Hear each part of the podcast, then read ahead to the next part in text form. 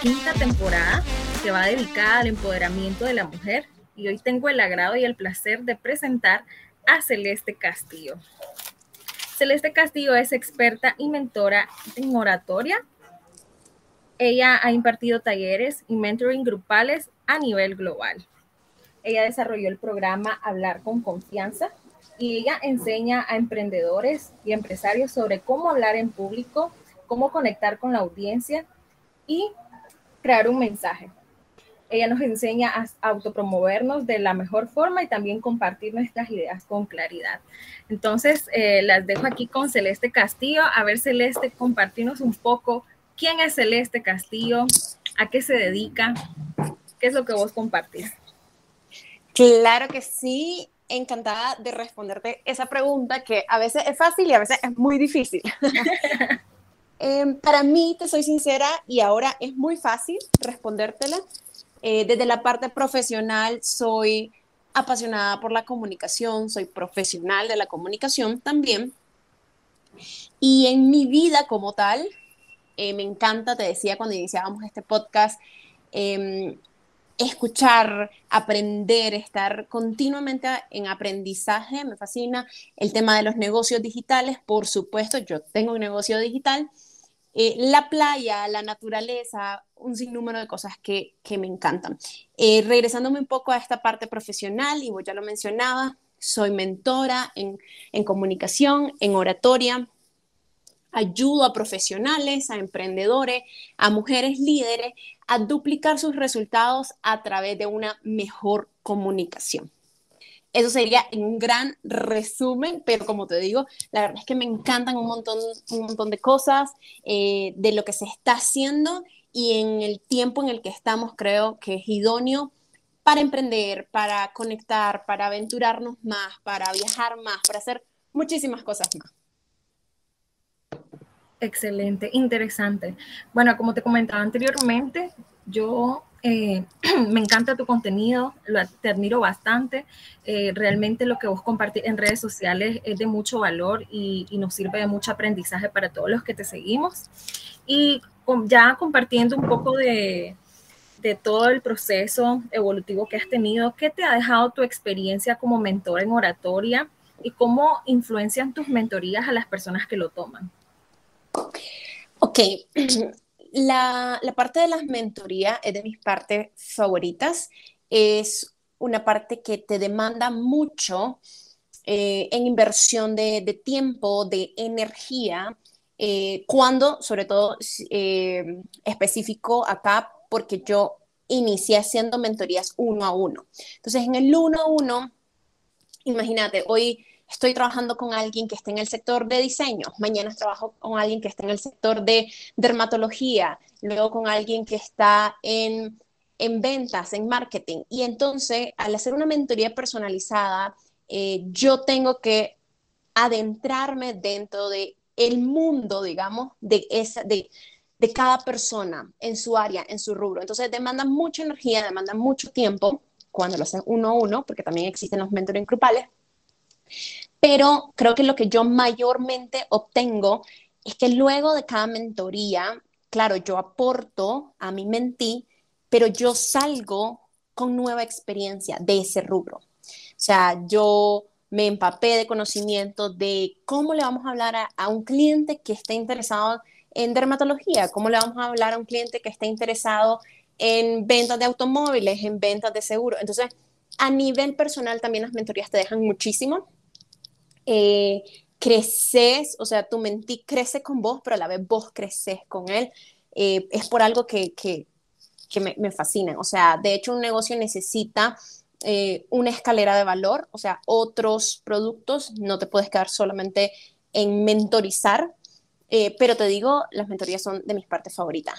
¿Qué obtienen mis mentís luego de este proceso?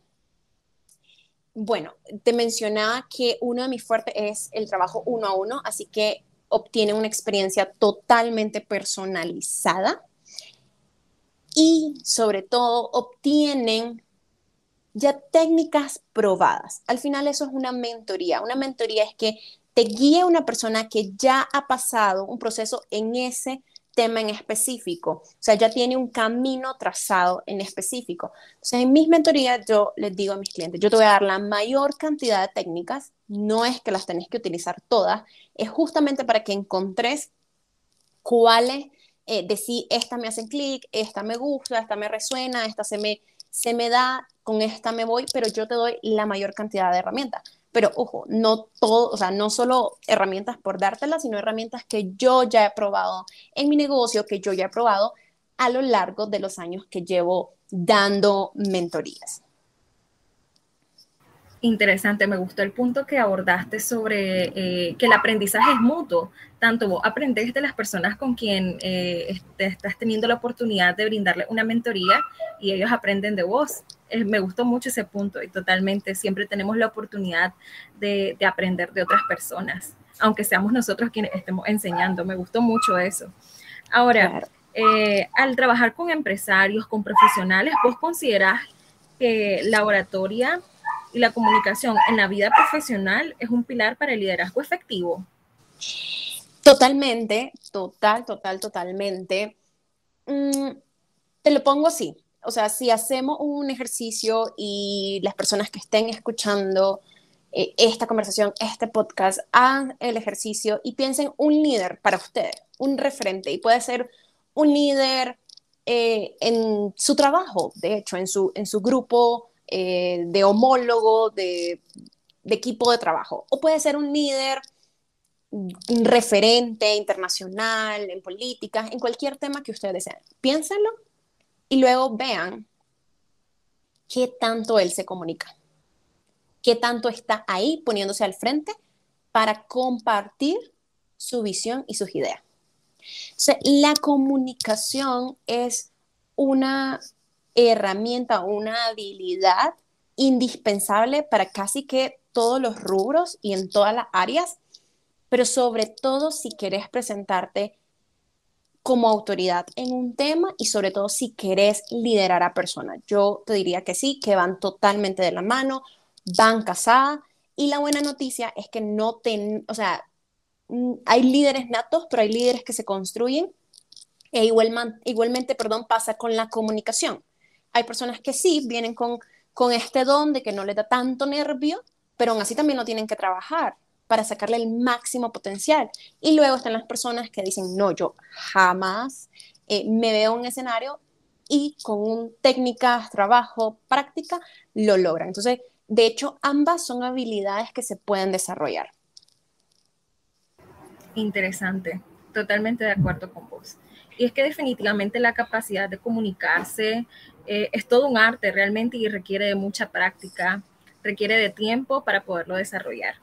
Ahora, em, sabemos que, ah, como te mencionaba, la capacidad de comunicarse, de persuadir, es un arte que no todo mundo maneja, pero con el tiempo se puede ir construyendo. Y el poder transmitir un mensaje y hacerlo llegar de una forma clara a los otros es una característica imprescindible para cualquier profesional que desee dirigir una empresa o, al menos empezar un proyecto. Entonces, eh, yo te pregunto, ¿cómo la comunicación conjuntamente de una buena oratoria puede influenciar en esta parte ya de negociación y ventas?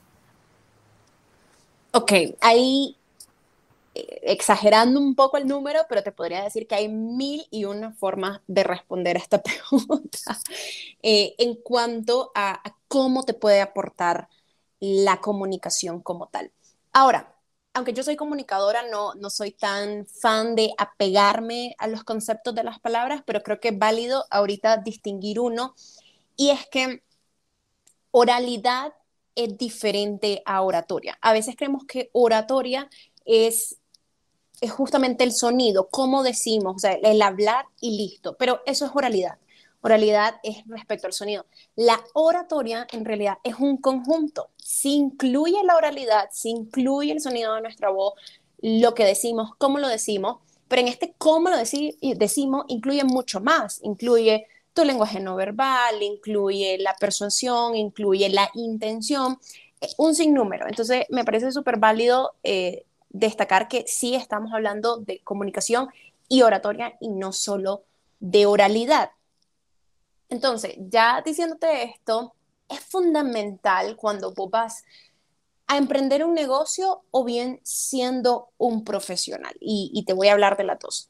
Al emprender un negocio, puedes tener un producto, un servicio muy bueno, que sabes que va a resolver problemas, que sabes que le va a aportar a las personas, que sabes que es un producto deseado, digamos. Sin embargo, las personas tienen que saber de ese producto. Mi producto puede ser excelentísimo, pero si no está ahí diciendo, estoy aquí, ¿cómo voy a esperar que las personas sepan de su existencia? Entonces, el paso uno, más allá de, crear ese producto o servicio, sino ese paso uno para llegarle a esos clientes potenciales, es a través de la oratoria, es a través de la comunicación, de hecho. Comunicación, entendámoslo también que no es solo la parte hablada, la, parte escrita. Entonces, desde un buen sitio web, desde un buen copy en mis redes sociales, desde me paso a la oralidad, video, etcétera, etcétera. Entonces es fundamental porque es esa puerta a dar a conocer ese producto o servicio que está disponible ahí. Nuevamente, no podemos hoy hablar solamente de calidad, podés tener la calidad, pero necesitan las personas saber más allá de tu producto. O sea, no puedes esperar que por calidad, que por precio o porque ya existe, porque ya lo construiste, tu producto o servicio, van a llegar los clientes.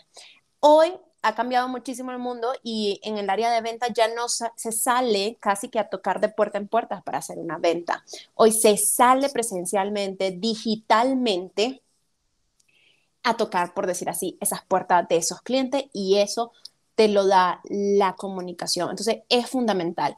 Ya viéndolo un, poquito más avanzado, que ya me comunico, doy a presentar mi producto, ¿cómo más me ayuda? En, en algún punto vas a requerir de hacer pauta, de hacer promociones. Y por eso te decía, estamos en uno de los mejores tiempos. Hacer pauta hoy es mucho más accesible que cuando tenías que pagar eh, un anuncio en televisión, que solo las grandes empresas, las transnacionales, se podían eh, poner ese, ese costo de pagar anuncios televisivos. Hoy eh, las pautas digitales en redes sociales las podemos hacer todos. Pero entonces voy a salir en una pauta digital y voy a salir con, con un arte, como le decimos. No, puedes salir justamente con videos. Los videos desde hace años se vienen hablando y hay estudios y estadísticas de la relevancia que tienen y que van a tener y que va a seguir creciendo. Entonces yo me voy a diferenciar de una pauta digital si yo no solo eh, pongo un arte nuevamente con la foto de, de mi producto, sino yo hablo, comunico, uso mi oratoria para hablar de mi producto en una pauta. Y por eso te decía, te puedo dar mil y unas razones, pero aquí te acabo de poner dos. Uno es la puerta a darte a conocer y dos, una vez que ya me doy a conocer y voy a hacer publicidad para ampliar y para llegar a más personas, también necesito la comunicación. Ahora, del lado del profesional, hoy, eh, y, y de hecho a raíz de la pandemia, retomó aún más importancia la comunicación y en general las habilidades blandas en los profesionales. Hoy los grupos de recursos humanos, las empresas, están buscando profesionales, no solo con estas habilidades que se le llaman duras, que son las habilidades analíticas, que por supuesto son importantes, pero también con habilidades blandas. Dentro de ellas, la resiliencia, por ejemplo, la comunicación también, porque hoy sabemos que, que podemos vivir cambios de un día para otro porque ya lo vivimos. Siempre ha sido así, pero creo que este último cambio, que fue el tema de la pandemia, nos lo, nos lo recordó un poco. Y aquí los profesionales se tuvieron que adaptar, tuvieron que ser resilientes al cambio, tuvieron que empezar a trabajar desde casa, hacer más llamadas. Eh, el que no, según en su área, no le tocaba nunca hablar, le empezó a tocar hablar, le empezó a tocar ponerse frente a, a una cámara. Entonces, a raíz de todo esto, recordó la importancia de un profesional que comunica. Entonces, las empresas están buscando, esto es un estudio, de hecho, que se compartió en la revista de Forbes, profesionales que tengan habilidades de comunicación. Y adivina que vos lo decías antes, no todos nos hemos puesto a desarrollar estas habilidades. Entonces, ¿qué pasa? Cuando luego vamos a aplicar por un ascenso, aplicar para un nuevo trabajo, y, ya sabemos que esta es una habilidad que están buscando, entonces, ¿qué profesional va a destacar? Va a destacar el que tenga mayores habilidades, el que por supuesto eh, le ha ido muy bien, ha destacado en su área, pero lo va a saber comunicar, se lo va a poder decir a la persona de recursos humanos, se lo va a poder decir al gerente. O sea, hoy ya no queremos solo leer una hoja, queremos que no las contés, queremos interpretarla, queremos más allá de la fecha que saliste y te graduaste de un estudio, queremos ver qué más allá.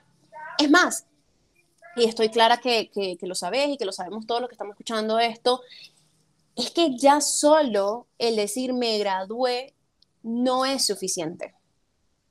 Ya hoy no es suficiente. Entonces, queremos que las personas que están buscando cómo eh, acrecentar sus grupos y están buscando profesionales, quieren que, sí, ok, te graduaste, pero ¿qué más me tenés que ofrecer? Y ese qué más eh, está muy fortalecido en estas habilidades blandas porque queremos personas que no solo ejecuten bien su trabajo, sino que se logren sentir bien en su trabajo, que comuniquen bien un trabajo. Porque imaginémonos rápidamente una cultura de trabajo donde hay malestares y no los decimos. O tengo ideas que podrían ayudarnos a optimizar todo nuestro proceso, pero no las comparto por tema, por miedo, perdón, a hablar en público, por ejemplo. Entonces, no, a ver, sos muy buena ejecutando, pero también quiero que seas muy buena en otras cosas. Entonces, en ambos lados, ya seas profesional o emprendedor, se vuelve sustancialmente importante. Me encantó. Tocaste muchos temas bien importantes. Por ejemplo, esto de la pandemia, como vos comentabas, realmente llegó a impulsar a que aprendiéramos a comunicarnos mejor, tanto como, eh, por ejemplo, en una empresa, como equipo, eh, y también ahora hacerlo todo en línea prácticamente. Eh, hoy en día, por ejemplo, esta parte de las ventas y la negociación es prácticamente parte de todos los ámbitos de nuestra vida el saber comunicarnos exitosamente significa conseguir de manera eficaz lo que uno está buscando. Y muchas veces eh, la mayor arte de una negociación se basa en palabras, en la conversación, en el, a veces en el intento de persuadir al otro de lo que uno le ofrece y qué es lo mejor que puede pasar. Y algo que yo pienso es que un orador exitoso se puede formar. Ah, como decías, tal vez muchos no nacen con el don de, la palabra, pero es algo que se puede practicar, ejercitarse y mejorar rotundamente. La comunicación nos brinda muchas herramientas que uno eh, aprende a que no es solo algo de palabras, sino también cuestión de actitud, de gestos corporales. Eh, la vez pasada eh, en una llamada, creo que vos y yo hablábamos sobre que también tiene que ver mucho la autoestima, la seguridad que uno tiene, creo que también es cuestión de, de, una parte interna de uno mismo. Hablábamos sobre el síndrome del impostor, que es algo que sucede en muchas empresas o incluso a muchos emprendedores. ¿Qué podrías comentarme de eso? O sea, ¿vos crees realmente que es algo que a veces es cuestión interna? Totalmente, totalmente. Yo incluso creo que en esta llamada también te hablaba de que Resumiendo en ejes, la comunicación, ¿verdad? Y en ejes cortos y breves serían en tres. Y el primero es esta parte de la mentalidad del orador, que, que viene siendo la seguridad, la autoconfianza, la proyección. Y luego estaría la parte del contenido. Y como un tercer componente estaría en sí nuestra, nuestra proyección acompañada de la voz, el lenguaje no verbal y todo esto otro elemento. Y también te decía que aquí sí que no aplicaba eso que el orden de los factores no altera el producto, para mí sí altera el producto, porque ¿de qué me funciona trabajar la proyección de mi voz, supongamos, o que yo hablo muy rápido y encuentro un ritmo adecuado de hablar? Si cuando estoy frente a personas, frente a audiencias, mi seguridad, el tema de mi seguridad me va a paralizar. Y se me va a olvidar todo. Entonces, ¿de qué sirvió que yo llegara al ritmo adecuado si igual me quedé en blanco, por ejemplo?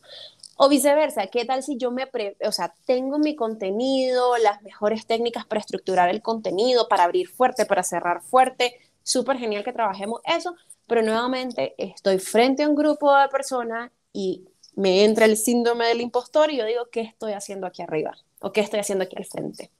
Entonces, para mí es esencial trabajar primero esta parte de la seguridad, de la autoconfianza. Luego ya nos podemos mover al eje 2 de contenido y luego nos movemos al eje 3 de cómo reforzar nuestro contenido con la proyección de nuestra voz, de nuestro lenguaje, de nuestras manos, de nuestras miradas, etc. ¿Por qué es fundamental el tema de la seguridad? Y te lo pongo así. ¿Qué pasaría si, no sé, digamos que el día de mañana vas a buscar un automóvil para comprar y llegas y el vendedor, que vos le pedís información y tal, te comienza como a titubear, pero no solo al hablar, sino titubear como pues no estoy segura si este carro te conviene, pero la verdad es que lo tenemos en oferta, así que si lo que necesitas es movilizarte, pues aquí está este carro. O sea, él no está seguro de lo que está vendiendo. ¿Le comprarías el auto? Probablemente no. ¿Por qué este ejemplo? Porque entonces ahora lo traslado a la comunicación y si yo te estoy hablando de un tema, pero yo estoy proyectando esas inseguridades, la audiencia la recibe. Nosotros como personas que estamos ahí escuchando tu contenido, lo percibo y entonces tampoco me genera confianza para aceptar lo que estás diciendo o para confiar en el tema que estás diciendo. Es un tema de conexión. Entonces, yo necesito, yo no puedo más bien proyectar confianza sin antes tenerla. Entonces, por ende, necesito generarla, necesito aprender a hacer una gestión emocional en mí para genuinamente confiar en lo que te estoy diciendo, en lo que estoy haciendo, en cómo te lo estoy diciendo, y luego el, resto viene por añadidura, es decir, la audiencia va a sentir esa confianza y va a querer decirte o te escucho más o me parece genial e incluso llegar a un punto de conversión, que lo llamamos en comunicación, o ya en temas más globales, llegar a un punto de tomar una acción después de nuestra negociación o nuestra conversión, conversación. Perdón. Perfecto, totalmente de acuerdo con vos. Eh, o sea, es algo realmente, creo yo que hasta psicológico, pero todo es cuestión de mentalidad y actitud. Em, ahora, eh, ahora que estamos en esta era tan digital, como vos mencionabas, realmente la pandemia nos ha impulsado a cambiar un poco nuestra forma de trabajo. Yo te comento que yo trabajo en ventas y cuando yo inicié hacía esas visitas de campo a las empresas. Ahora con esto de la pandemia, todo ha cambiado. Ahora todo es digital, todo es por escrito o, o por video reunión. Y ahora yo te pregunto, ¿cuáles serían tus tres recomendaciones para dirigirnos y conectar con una audiencia digital? Ahora que estamos totalmente, algunos trabajamos desde casa, eh, todo lo hacemos mediante en línea. Entonces, eh, ¿cuáles serían tus tres recomendaciones? Vale. La primera recomendación es tener claro tu intención. ¿Qué quiero decir con tener claro tu intención? Es qué quiero que esta persona que me va a escuchar sienta. Por ejemplo, estoy en una eh, no sé, una reunión de equipo para ver cómo vamos en las ventas del mes. Entonces, yo lo que quiero es que se motiven, yo lo que quiero es que, em, diríamos, bien, bien al nicaragüense, como que ponga su barba en remojo, eh, porque los resultados no están siendo lo que esperamos. De repente lo que quiero es que se concienticen. Entonces, tener clara esa intención de lo que yo quiero que sienta la persona me hace a mí eh, tener más noción de cómo debería comunicar. Porque, por ejemplo, si siempre en, esta situación ¿no? de, transmitir los resultados que llevamos, digamos, en las ventas, y yo lo que quiero es justamente de que tomen conciencia de que hay que redoblar esfuerzo, pero no me tomé este minuto de preguntarme mi intención y entonces llego desde mi temor de que no vamos a alcanzar la meta y les levanto la voz a mi equipo o los regaño, probablemente no voy a lograr mi objetivo de que se concienticen, en realidad van a salir eh, temerosos o diciendo, sí, es que eh, este director o lo que sea eh, siempre nos habla de mal humor, por ejemplo porque estás dejando ganar tus nervios de que no hemos llegado a la venta, que hablen por vos, porque no has hecho esta gestión emocional, en vez de tener claridad en tu intención. Entonces, número uno, para toda reunión tener clara tu intención. Por ejemplo, también, si quiero vender, sí, ok, quiero vender, pero ¿cuál es mi intención con esta venta? O sea, quiero que esta persona vea conozca por primera vez nuestro producto y se asombre. Por ejemplo, asombro. Entonces lo que quiero generar es asombro. O no, este es un, un, cliente recurrente, pero quiero que vea que cada producto nuevo que sacamos es mejor que el anterior y entonces eh, lo que quiero es que un sentimiento de que no nos cambiaría por nada del mundo. Esa claridad te ayuda como paso uno. Como paso dos, siempre buscar conexión. ¿Qué quiero decir con conexión? Que la comunicación ahora es tan a la mano, tan a un clic en realidad como de una llamada, como una videollamada, por ejemplo, pero tratar de humanizar lo más posible por el área que sea. Es decir, si no estamos en contacto físico, si no estamos presente a presente, pero si nos podemos ver en la llamada, nos vemos por la llamada. Si no es videollamada y únicamente es telefónica, ¿cómo yo la humanizo? ¿Cómo puedo generar conexión con vos. Elementos que te van a ayudar siempre a hacer conexión es contar historias, dar ejemplos, eh, llamar a la persona por su nombre, recordar el nombre de esa persona con la que estás hablando y mencionárselo.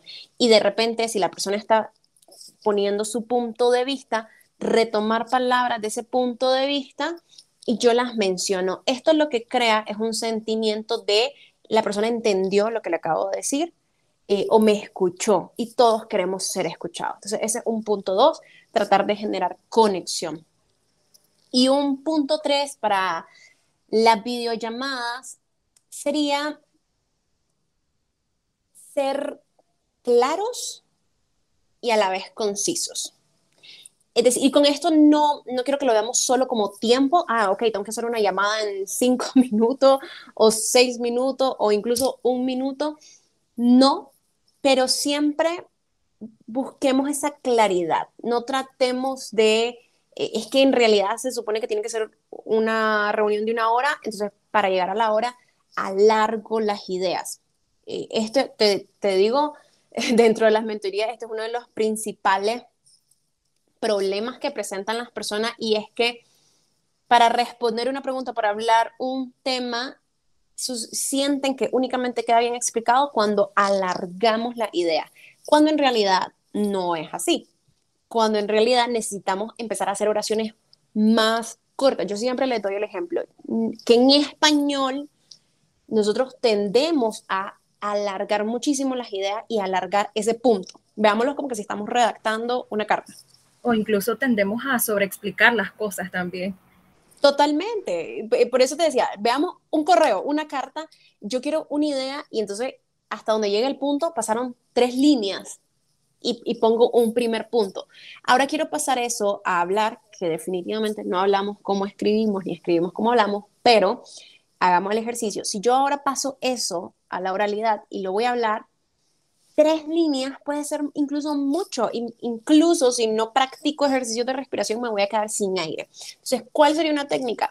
Buscar ideas más cortas. En vez de que una idea sean tres oraciones, cinco oraciones o incluso todo un párrafo, me hago que una idea sea una línea, dos líneas. Entonces, a eso me refiero con ser concisa. Explicar de la forma más concisa tu idea principal. Y ya luego, si querés, te eh, y si tenés el tiempo, te puedes explayar más en ejemplos y que refuercen al final esa primera idea y en historias que refuercen esa primera idea. Pero la idea, tratemos que sea eso, una idea. No tiene que ser un párrafo, no tiene que ser un correo, no tiene que ser extenso. Me gusta mucho, totalmente de acuerdo. Em, algo que me gustó mucho y es de que creo yo que es primordial establecer un acercamiento con la audiencia como vos lo hacías. Creo que aquí importa mucho el modo en cómo lo hacemos. Eh, no solo el tono de comunicación, sino también ser de una forma natural, amigable, humano, que se pueda sentir como esa confianza y al mismo tiempo la empatía con las personas. Creo, que eso ayuda bastante. Em, bueno, me gustaría mucho que nos recomendés dos libros que vos recomendás que la gente lea y que sientas que pueda ayudarles eh, de forma interna, que ellos puedan crecer.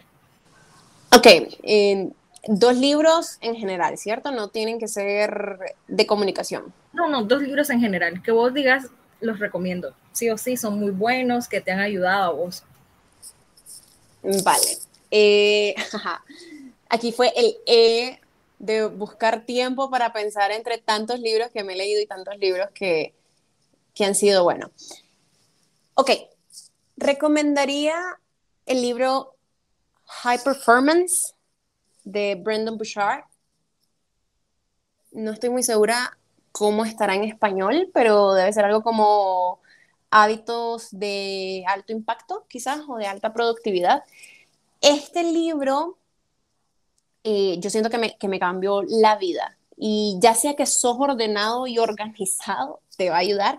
Y si es todo lo contrario, sos ser organizado, pero sabes que necesitas empezar a organizarte y a ser más productivo, pues este es el libro indicado. Realmente te lleva por un camino como de descubrimiento hacia cuáles serían esas prácticas que te llenen de más energía, que, que te aporten más al final para cumplir tus objetivos.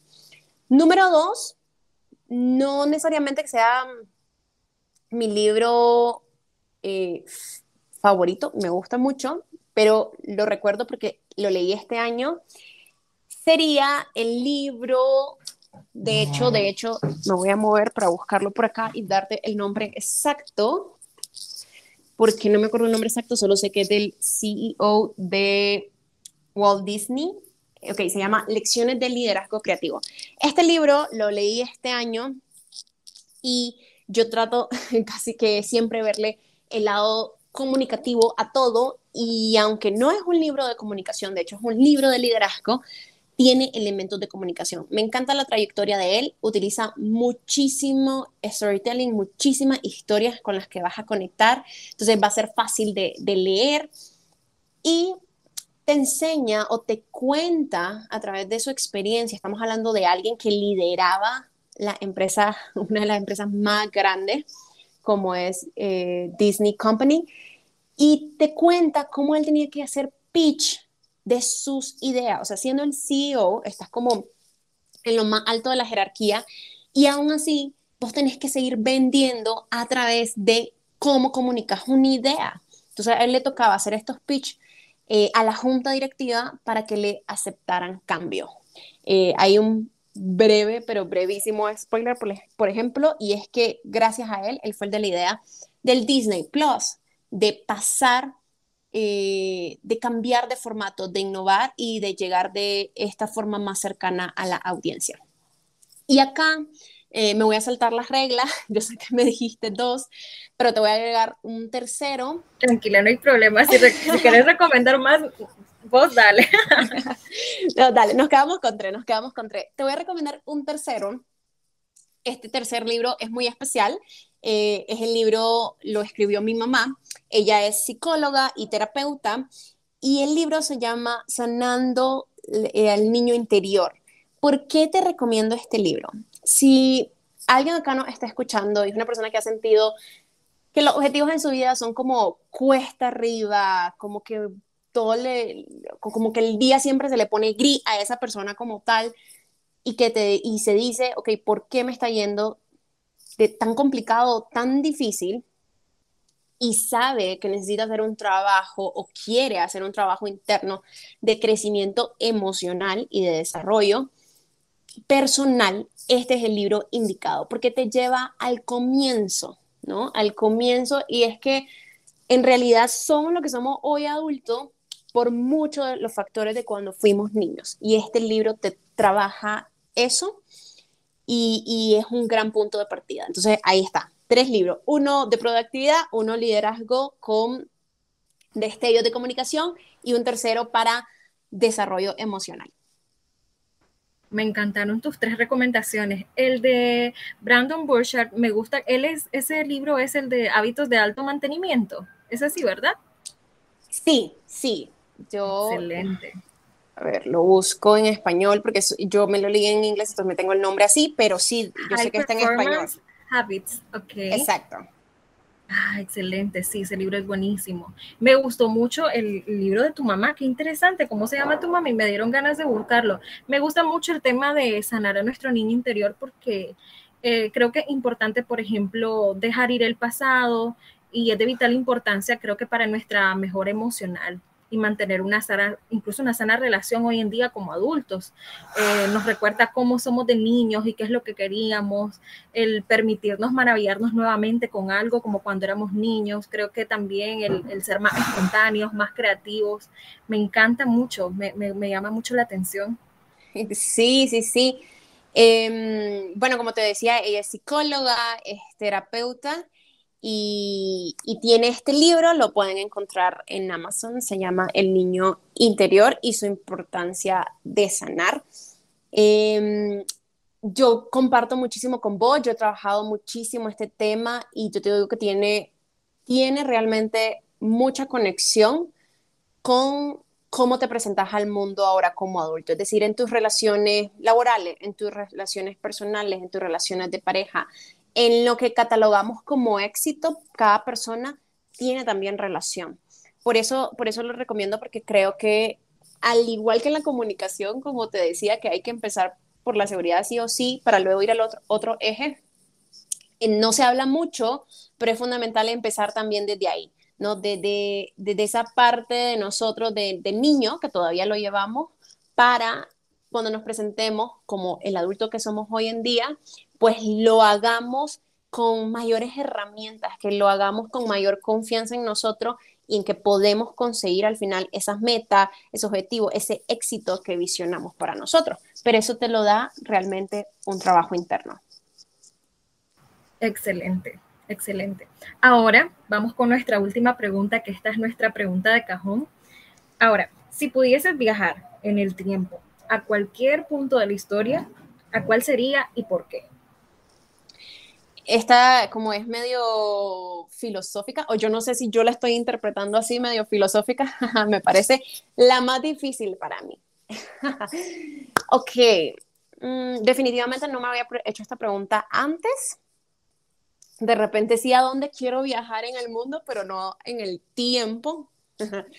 pero por hoy te voy a decir, y, quizás esta no va a ser mi, respuesta perpetua, o sea, mañana me la pregunta y puede que cambie, pero por hoy te voy a decir que me parece interesante irme al momento de la creación de todo, al momento de la creación como humanidad, me da como curiosidad, o me daría como curiosidad, y por eso elegiría ir a ese momento, eh, ver ese, ese contraste, ¿no? De como. O sea, hoy en día creo yo que ya estamos tan acostumbrados a a la accesibilidad, al movimiento, al desplazamiento, a la conectividad, a todo esto. Y a veces cuando nos permitimos hacer un poquito así como de retroceder y ver hacia atrás, decimos, uy, ¿te acordás cuando no existían teléfonos y tal? Y ya, y eso, y lo vemos como un gran cambio. Pero ¿qué tal hacer esta comparativa de lo que es hoy con lo que fue a un inicio? Aparte que creo que me llamaría sumamente la atención escuchar el silencio, comparar. O sea, hoy en día también tenemos silencio, si lo queremos escuchar, pero creo que no debe ser igual al silencio de aquel entonces donde no había autos, donde no había tanta población, donde no había un montón de cosas. Entonces, por eso voy a optar por, por esa época ahora y porque me agarras así como con una pregunta filosófica y, y no sé la respuesta. Te agradezco mucho. Ha sido muy ameno conversar con vos, compartir, aprender. Créeme que he estado tomando nota de todo lo que has estado diciendo. Me ha encantado. Muchísimas gracias, Celeste. No, con, con gusto, con gusto, Margarita, también eh, coincido con que fue súper amena la conversación. Y, y, por supuesto también me encantaría saber más de las, si alguien me conoció a través de, de este podcast. Me encantaría conocer más de esas personas. Creo firmemente en lo que decía, en, en apoyarnos, ¿no? Y en ayudarnos en ese, en ese proceso de creación entre mujeres. Así que por aquí estoy disponible eh, para conversar con cualquier persona que haya escuchado este podcast. Excelente. Bueno, así vamos finalizando nuestro segundo episodio de la quinta temporada eh, del podcast de One Seven Consulting. Hoy tuvimos de invitada a Celeste Castillo, experta y mentora en oratoria y comunicación. Muchísimas gracias por acompañarnos y bueno, y así nos despedimos. Nos vemos hasta el próximo episodio. Hey, gracias por haberte tomado el tiempo de escuchar este podcast. Esperamos que te haya gustado. Si quieres más información sobre el invitado o One Seven, puedes ir a la descripción y aprender mucho más de nosotros. Te esperamos en la próxima. No faltes.